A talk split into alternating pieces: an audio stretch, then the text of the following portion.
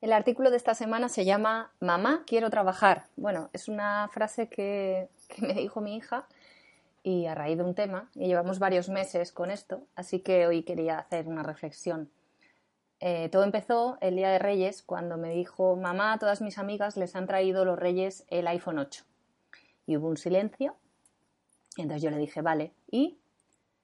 Y además la miré y, y mi mirada fue de, dime qué quieres decir con eso pero ella no respondió porque sabía de sobra lo que yo opinaba.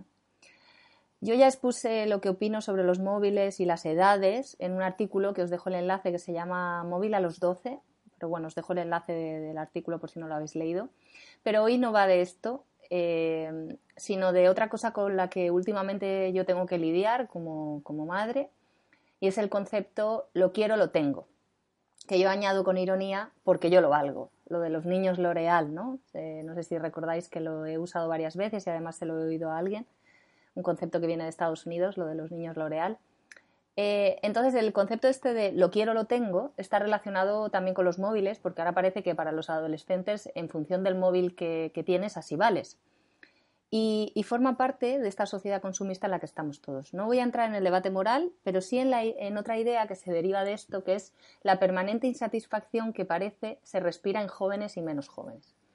Las cosas realmente que merecen la pena en la vida cuestan y la cultura del esfuerzo, el persistir para conseguirlas, no venirse abajo, son cosas que están reñidas con el lo quiero, lo tengo básicamente porque no entrenamos nuestra mente a valorarlo. Vive bajo la gratificación inmediata y por eso cuando las cosas cuestan algo más que apretar el botón del móvil y lo tengo, tenemos el peligro de tirar la toalla.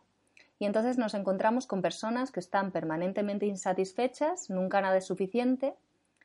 Em, yo le dije en ese momento, en esa conversación, le dije, creemos que es razonable un móvil normal para que podamos y puedas llamar, pero más allá de eso, lo tendrás que conseguir tú.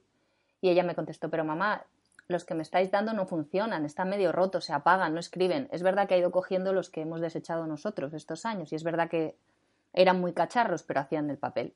Y entonces yo le dije, bueno, pues habrá que arreglarlos. En ese momento volvió a haber un silencio y se le iluminó la cara y no dijo nada. Pasaron varios días en los que yo pensaba que aquello se iba a quedar ahí, pero entonces vino otra vez y me dijo, mamá, quiero trabajar, con una determinación y seguridad que a mí pues me hizo reír. Y yo le dije, sí, ¿de qué? Y dice lo que sea, de niñera, haciendo dibujos, ayudándote a algo. Y es curioso porque a partir de ahí han pasado cosas realmente interesantes. Ha hecho de niñera con sus primos, me ha ayudado a limpiar el spam de la web, ha organizado mis tickets y ha actualizado en un Excel los gastos, ha recibido encargos artísticos específicos, ha ayudado a organizar una mudanza de la oficina de su tío. El caso es que he ido observándola y curiosamente, sin perder de vista los deberes y demás obligaciones, se ha ido organizando para sacar huecos y trabajar, como ella dice, ¿no? Entre comillas. Y sobre todo, y lo más importante, es que ha aprendido a esperar y a esforzarse por lo que quiere. Mis hijos no tienen paga, les damos lo que necesitan, siempre que salen, entran o necesitan algo, lo tienen, todo dentro de lo que consideramos razonable. Así que me hizo mucha gracia que su hermano, al verla tan comprometida, pidiera también trabajar.